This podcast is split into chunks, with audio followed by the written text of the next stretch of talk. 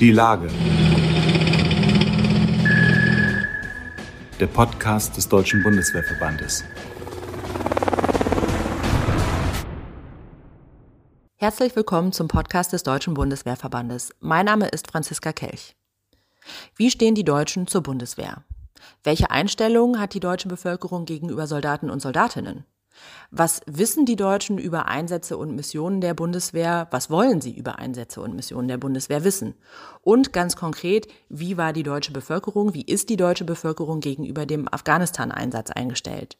Diese und andere Fragen bespreche ich heute mit Timo Graf, der Sozialwissenschaftler am Zentrum für Militärgeschichte und Sozialwissenschaften der Bundeswehr in Potsdam ist und mit dem Trendradar 2021 kürzlich eine Studie herausgegeben hat, die in der Langzeitbetrachtung Auskunft darüber gibt, wie die Deutschen über die Bundeswehr, über Soldaten und Soldatinnen und Einsätze und Missionen denkt. Herzlich willkommen, Timo Graf. Guten Morgen, Frau Kelch. Danke für die Einladung. Ja, sehr gerne. Schön, dass Sie Zeit haben.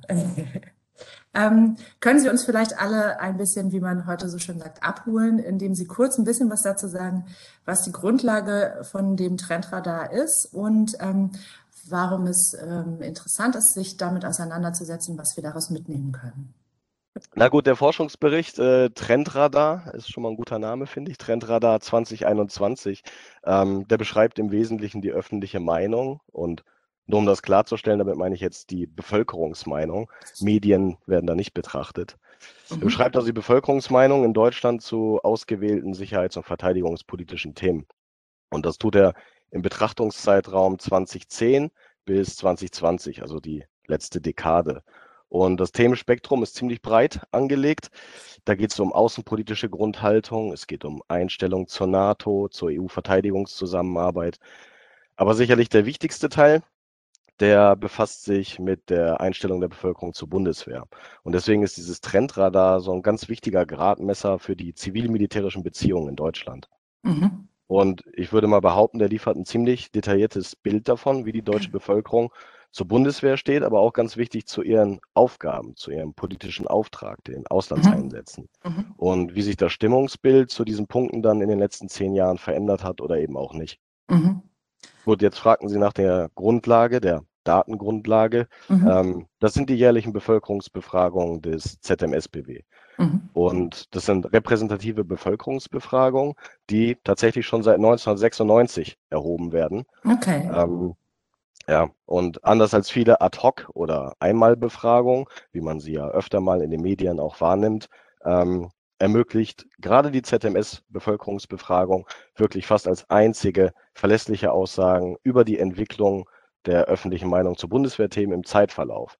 Mhm. Ja, Sie haben viele Einmalbefragungen, ähm, da können Sie aber keine Aussage über Veränderungen im Zeitverlauf äh, mhm. raussehen. Viele Befragungen heutzutage werden ja online durchgeführt. Ja. Und das, das tun wir nicht. Das tun wir nicht. Wir fragen tatsächlich noch in persönlichen Interviews mhm. die Leute ab. Und das sind tatsächlich immer über 12.000 Interviews. Und das ist okay. in, der Demo, in der Demoskopie quasi der Königsweg, aber es ist natürlich, kann man sich vorstellen, sehr zeit- und kostenintensiv.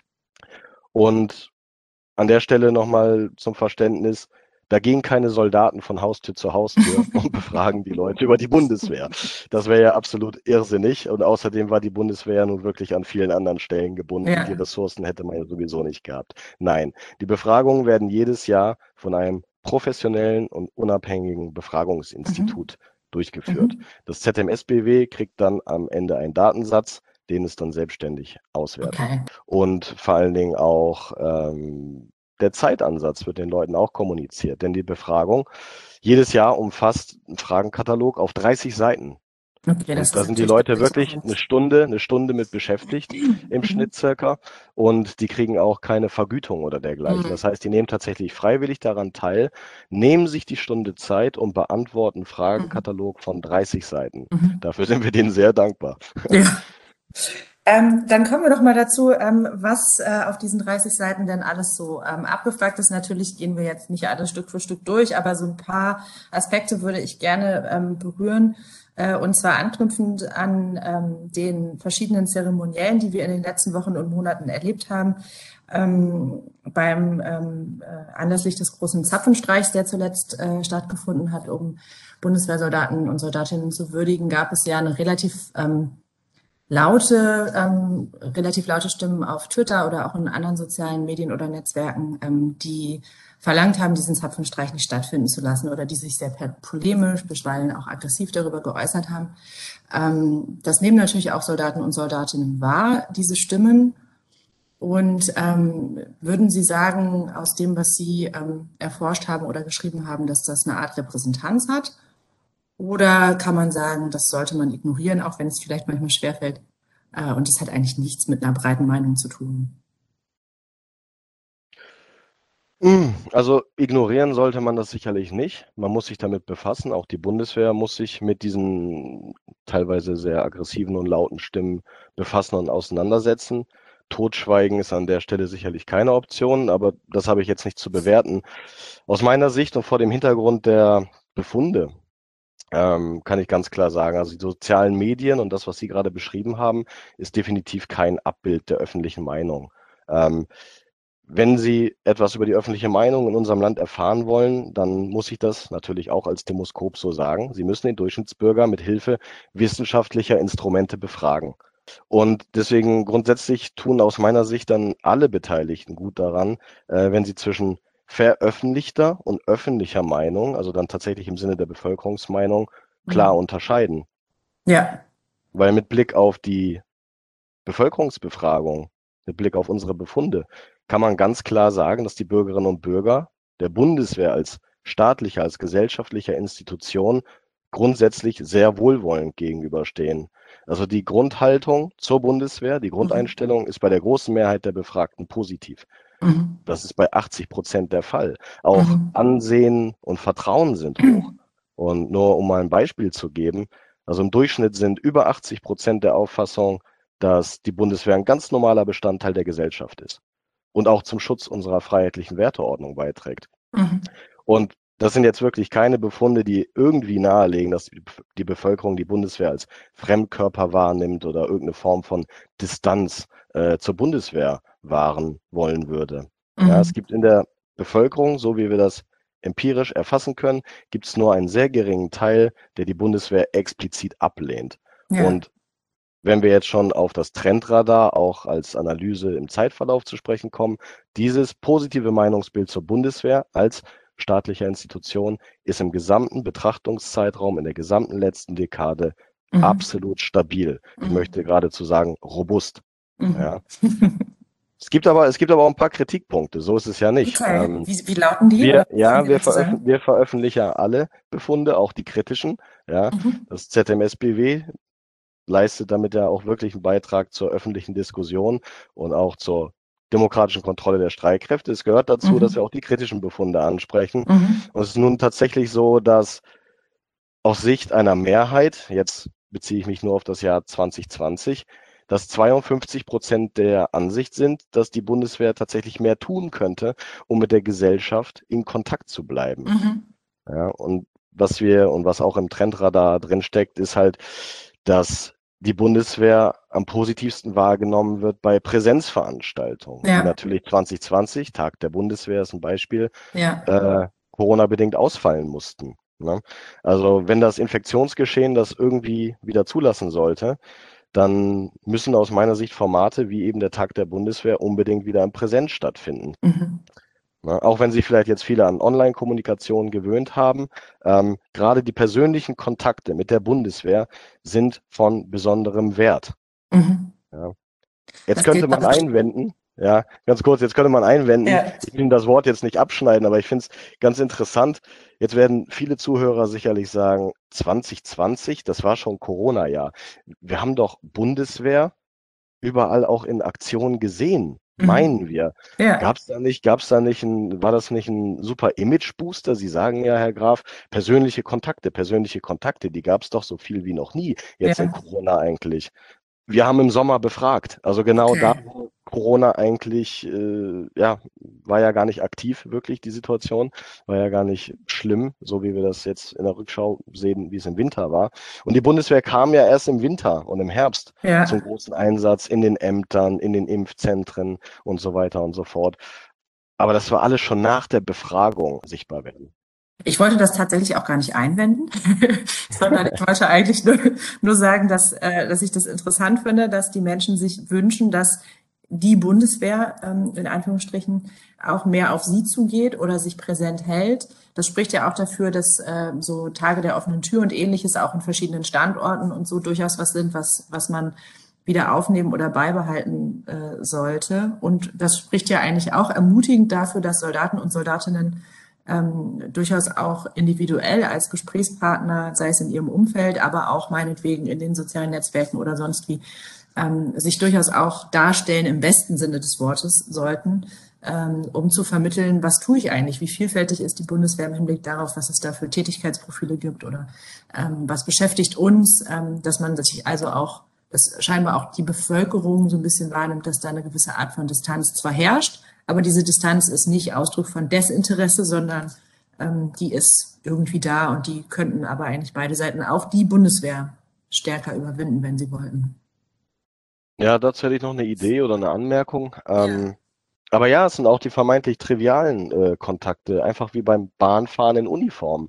Mhm. Also das ist, das, das sind ganz wichtige Berührungspunkte und das sind auch, äh, ja, ist ja auch ein Sozialisationsprozess. Also dadurch, dass wir dann einfach mehr Soldatinnen und Soldaten wieder in Uniform sehen, in mhm. Alltagssituationen werden die Soldatinnen und Soldaten sichtbar mhm. einfach Teil der alltäglichen Normalität. Ja? ja? Und das ist, das ist, das ist, glaube ich, einfach auch ein Sozialisationsprozess. Das läuft jetzt erst an. Ja? Wir begleiten das auch empirisch mit und schauen uns mhm. an, wie das von den Bürgerinnen und Bürgern wahrgenommen wird, das Bahnfahren. Ja?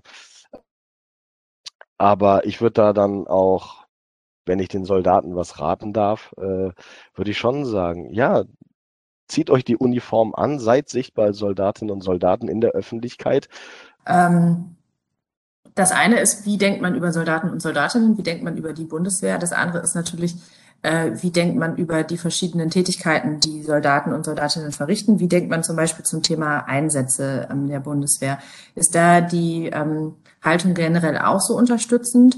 Oder ähm, unterscheiden die Leute zwischen den Soldaten und Soldatinnen an sich, der Institution Bundeswehr, die sie gut finden, und den Einsätzen auf der anderen Seite, die ja auch eher eine politische Komponente haben, wo man dann vielleicht eine andere Einstellung hat?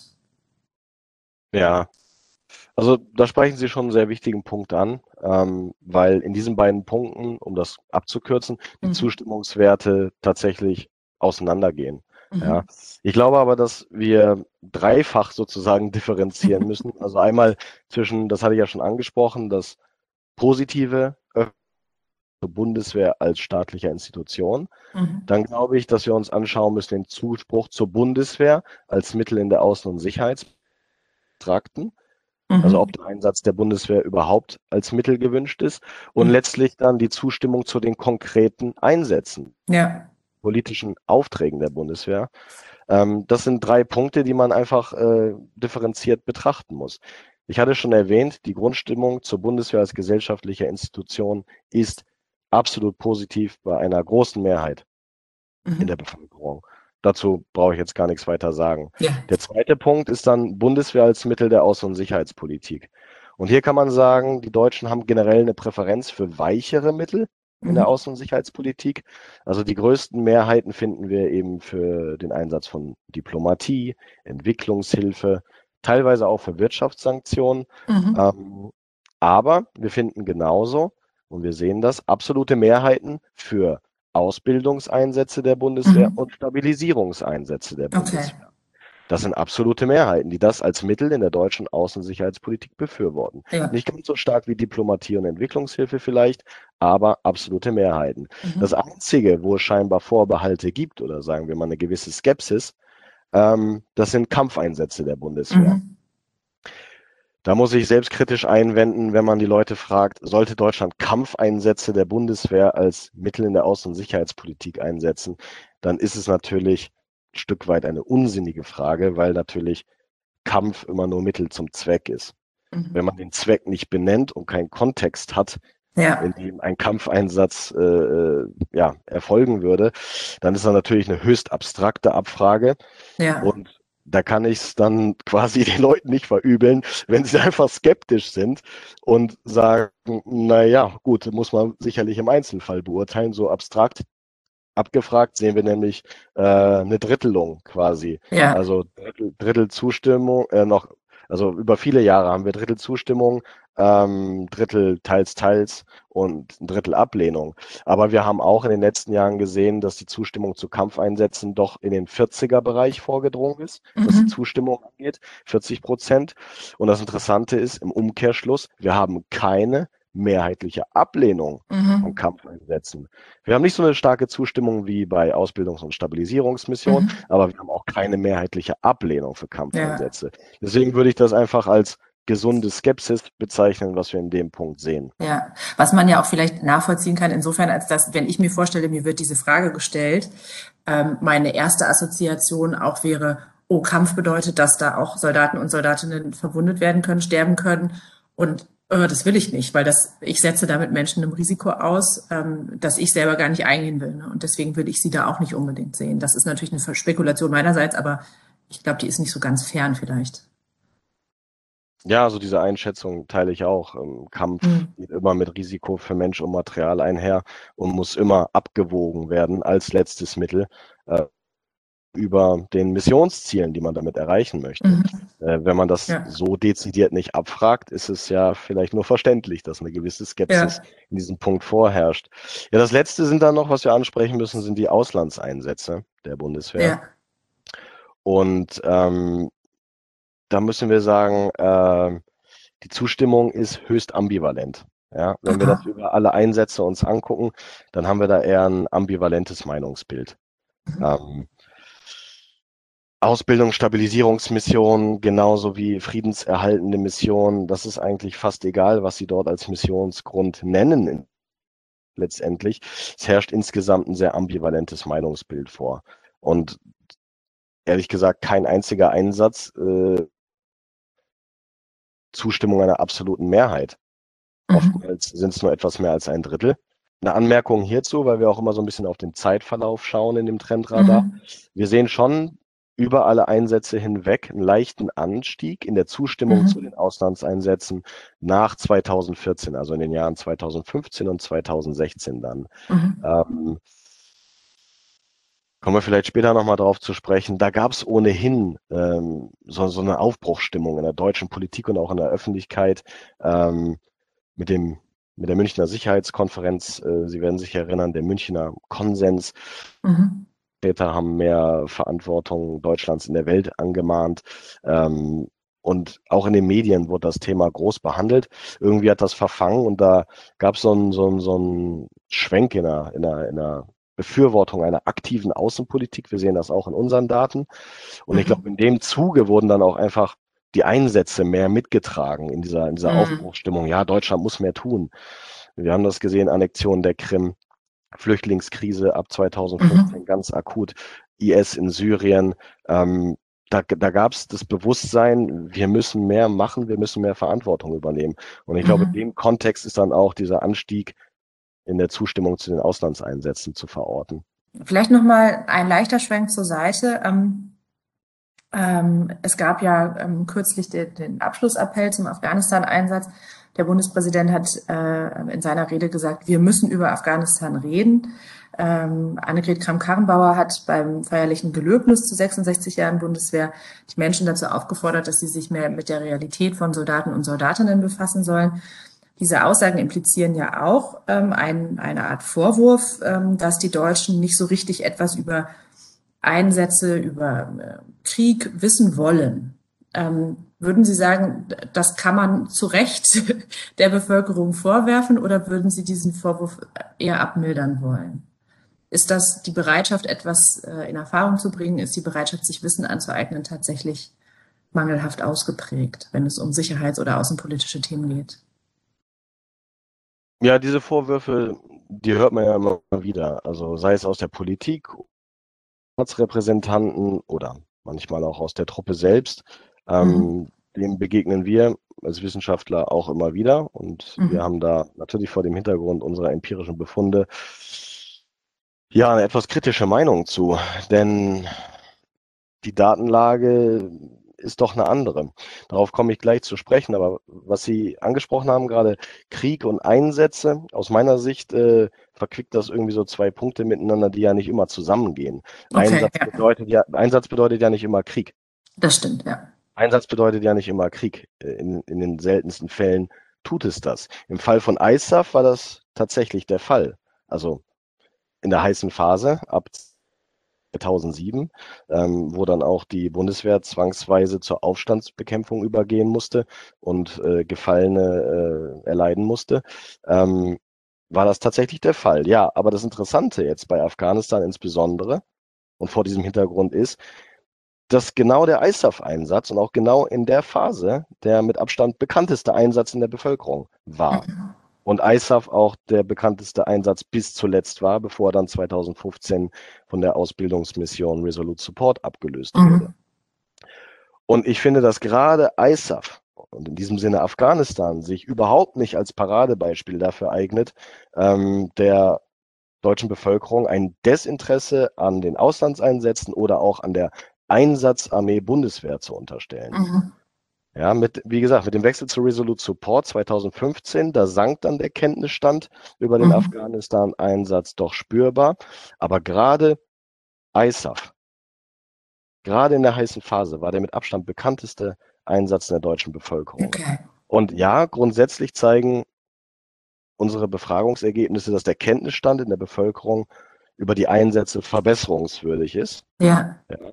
Wenn die Mehrheit der Befragten angibt, keine oder nur sehr begrenzte Kenntnisse äh, über die Einsätze zu haben, dann ist das natürlich aus Sicht der Bundeswehr und des Verteidigungsministeriums ein Stück weit beunruhigend. Mhm. Denn, das zeigen die jährlichen Forschungsberichte, die wir veröffentlichen, mit dem Kenntnisstand steigt die Zustimmung zu den Einsätzen. Also Kenntnis schafft Verständnis, schafft ah, okay. Zustimmung. Ja. Und das ist natürlich zu verbessern und ist ja. verbesserungswürdig, keine Frage. Ähm, umgekehrt müssen wir uns aber auch fragen, was erwarten wir eigentlich vom Normalbürger, mhm. wenn wir jetzt auf das Thema Interesse, nicht nur Kenntnisstand, sondern insbesondere Interesse an mhm. den Auslandseinsätzen zu sprechen kommen. Erwarten wir wirklich, dass er sich eingehend oder sie sich eingehend mit den Auslandseinsätzen beschäftigt? Und da frage ich mal umgekehrt ketzerisch, warum sollte er oder sie das tun? Mhm. Ich habe schon mal angesprochen, Afghanistan war weit weg und auch Mali ist gefühlt weit weg. Ähm, und das hat für die meisten Deutschen natürlich keine Alltagsrelevanz, mhm. keine Auswirkung auf den Alltag. Und die Analysen meiner Kollegen, die am ZMSBW, die zeigen, dass im Übrigen der durchschnittliche Kenntnisstand der Deutschen über Verteidigungspolitik im Allgemeinen, nicht die mhm. Auslandseinsätze, aber über Verteidigungspolitik im Allgemeinen, nicht wesentlich geringer ist als zu anderen Politikfeldern. Mhm. Ja, und erwarten wir jetzt von den Bürgerinnen und Bürgern zum Beispiel, dass sie sich mit den neuesten Reformplänen im Bereich der Sozialpolitik auskennen? Mhm. Ich glaube nicht, ehrlich gesagt. Das ist jetzt spekulativ, aber ich für meinen Teil erwarte das nicht und ich habe auch an mich selber nicht den Anspruch. Ja, und nochmal, ganz wichtig, der Punkt ist mir ganz wichtig jetzt im Zuge der Bilanzdebatte Afghanistan. Das sehen wir im Trendradar sehr schön. Gerade Afghanistan war sehr präsent im öffentlichen Bewusstsein. Und explizites Desinteresse kann ich jetzt in unseren Daten deswegen überhaupt nicht erkennen. Eine gewisse Unkenntnis schon, aber wirklich kein ausgeprägtes Desinteresse an Afghanistan. Mhm. Eher im Gegenteil. Ein Punkt, den wir dann doch noch im Trendradar sehen, ist wir haben die Leute gefragt, wie gut im Nachgang zu den ähm, Kenntnisfragen über die einzelnen Einsätze haben wir sie nochmal sozusagen global abgefragt, wie gut fühlen sie sich über die Auslandseinsätze der Bundeswehr informiert. Mhm. Und da sehen wir dann äh, in den letzten Jahren deutlichen Rückgang in der Informiertheit. Also wir fragen mhm. das seit 2015 okay. und 2015 war der Anteil derer, die sich eher gut oder sehr gut informiert fühlten, 40 Prozent. Mhm auf 16 Prozent im Jahr 2020 gesunken. Also hat sich mal eben halbiert. Und der Anteil derer, die sich eher schlecht oder sehr schlecht informiert fühlen, ist von 27 auf 48 Prozent gestiegen. Ui. Leider können wir zu den Gründen für diesen Negativtrend nichts sagen, weil wir an der Stelle dann nicht nachgehakt haben. Mhm. Ähm, das war in den Anfangstagen auch tatsächlich so, ein, so eine Standardfrage, die wir mit reingenommen haben. Mhm. Und erst jetzt mit dem Trendradar ist uns aufgefallen, dass, aufgefallen, dass hier tatsächlich dann so ein ja, doch ausgeprägter negativer Trend vorliegt. Mhm. Und als Wissenschaftler soll ich nicht spekulieren, aber es steht auch so im Trendradar drin. Deswegen kann ich das, glaube ich, schon sagen. Ähm, wir haben ja in den letzten zehn Jahren eine Ausweitung der Auslandseinsätze gesehen. Ja. Also es, es, es wurden ja nicht weniger, es wurden mehr. Ja. Und da fällt es ehrlich gesagt, für meinen Teil kann ich das sagen, das fiel mir auch zunehmend schwer, da den Überblick zu behalten und genau über jeden einzelnen Einsatz Bescheid zu wissen. Mhm. Und ich meine, ich muss da schon vom Berufswegen, muss ich schon einiges mehr über die Einsätze wissen als der, in Anführungsstriche, Normalbürger. Mhm. Und der verfügt eben nur über begrenzte kognitive Ressourcen mhm. und vor allen Dingen auch eine geringere Motivation, sich überhaupt Fachwissen über die Auslandseinsätze der Bundeswehr anzueignen. Das mhm. ist da irgendwo nachvollziehbar und da kann man sicherlich die Bevölkerung auch in Schutz nehmen. Also Gut, also ich nehme aber auf jeden Fall ähm, mit, äh, dass äh, die deutsche Bevölkerung offensichtlich ein äh, durchaus vorhandenes Interesse an äh, der Bundeswehr und sicherheitspolitischen Fragen hat. Äh, wie sehr dieses Interesse dann immer auch dazu durchschlägt, sich umfassend zu informieren, ist, äh, steht sicherlich auf einem anderen Blatt. Eine positive Einstellung gegenüber den Streitkräften an sich ist scheinbar gegeben, ähm, wohingegen das bei der Zustimmung zu Einsätzen immer sehr davon abhängt, was ist das für ein Einsatz, äh, worum geht es da eigentlich? Das sind ja auch zwei unterschiedliche Paar Schuhe, die Bundeswehr als äh, staatliche Institution und die Einsätze, die sie dann äh, ausführt. Ähm, Herr Graf, ich danke Ihnen sehr für das interessante Gespräch und bin gespannt darauf, was in den nächsten Jahren ähm, die Befragungen ergeben. Ähm, ich fand es auch interessant, was Sie äh, zum Umfang der Befragungen äh, erzählt haben, äh, dass es so viele Interviews sind, ähm, die geführt werden. Das war mir nicht bewusst. Ähm, und ja, danke Ihnen sehr für das Gespräch. Äh, es sei denn, es gibt noch etwas, äh, von dem Sie glauben, dass ich das sträflich vernachlässigt habe und äh, dass Sie von Herzen unbedingt den Menschen mitteilen möchten. das ist ganz nett, dass wir die Möglichkeit noch geben. So ein, so ein Nachbrenner nennen wir das bei uns immer.